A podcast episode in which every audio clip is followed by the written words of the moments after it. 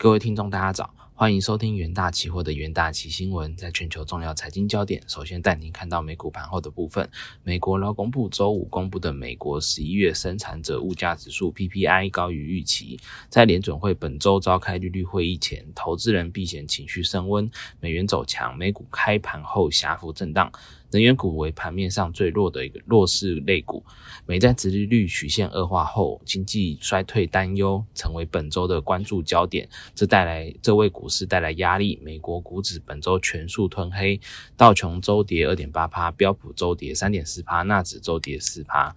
联邦公开市场委员会 （FOMC） 将于十二月十三至十四日召开会议。在此之前，美国劳工部周五公布的十一月生产者物价指数 （PPI） 年增与月增率分别升至七点四帕与零点三帕，均高于市场预期的七点二帕与零点二帕，凸显通膨压力仍在。不过，该呃核心 C P P I 增速也大幅提升，十二月密西根消费物信心指数有所改善，而通膨预期降至十五个月的低点，稍微稍微的缓和市场的紧张情绪。投资人将密切关注下周二公布的十一月份消费者物价指数 C P I，更全面的了解十一月的通膨状况。这将为联总会货币紧缩政策提供新的线索。根据 C N E 的 Fed Watch 工具显示，交易员预测联总会十二月升升息两码的几率超过七十七趴，明年六月升息五五趴至五点二五趴以上的几率超过五十五趴。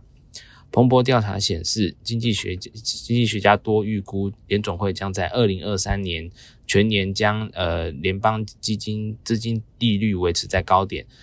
交息市场认为联总会明年下半年将降息的一个预期。摩根大通发布报告指出，虽然联总会明年可能将呃将终点利率调升至六点五帕，创下二十二年来首见，但鉴于美股在二零二二年已已经立可已经立可观的一个下跌，下跌的空间有限。在国际新闻部分，美国十一月 PPI 年增七点四帕，高于预期，支撑费的明年升继续升息。美国劳工部周五公布的数据显示，十一月生产者物价指数 PPI 年增与月增率纷纷升至七点四帕与零点三帕，均高于市场预期。另外，核心 PPI 增速也大幅提升，表明通膨压力仍在，呃，仍在且需要的时间时间缓和。这就这个压力恐让联准会升息的措施在明年继续下去。美国 PPI 增速继今年三月达到十一点七帕的高峰后，随美国随呃随美国内外。呃，需求降温，减轻供应链压力，能源价格跌至今年二月以来新低。十一月的 PPI 增速已有所放缓，但仍仍超过市场预期，展现通膨的顽强，可能让费的货币紧缩政策持续下去。整体来看，呃，食品价格飙升是推动十一月 PPI 攀升的主要原因。蔬菜指数涨幅达三十八点一趴，除马铃薯外的蔬菜指数，呃，上涨至四十三点一趴。另外，鸡蛋、肉类、烟草产品也也走高。相反的，汽油指数下跌六趴。呃，柴油、民用天然气和初呃仅初级基本的有机化学化学品的价格也有有所下降。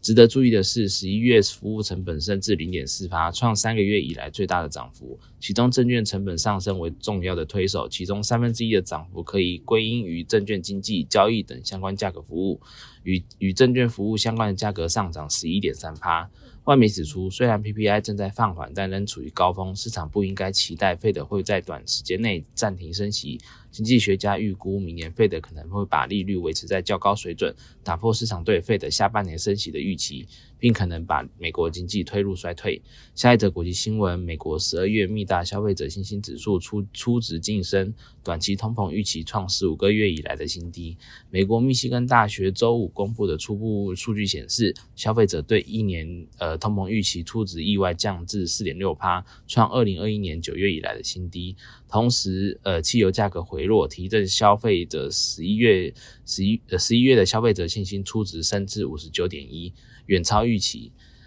呃，市场备受关注的通膨预期方面，美国消费者对未来一年的通膨预期意外下滑，从十月的四点九帕降至四点六帕，创二零二一年九月以来新低。另外，对于五年的通膨预期维维稳在三帕，符合市场预期。尽管美国物价居高不下，但通膨在近几个月出现缓和迹象。目前市场普遍预期下周公布的 十一月美国消费者物价指数 CPI 将显示通膨进一步放缓。十二月密大消费者信心指数所组成的呃部分均有提升，其中一年期商业状况飙升十四趴，长期商业状况温和成长六趴。另外，报告还显示，消费者对收入预期变化的终值升至十五年以来的新高。但有逾一半的受访者表示，呃，预估未来一年的通膨将超过这些涨幅。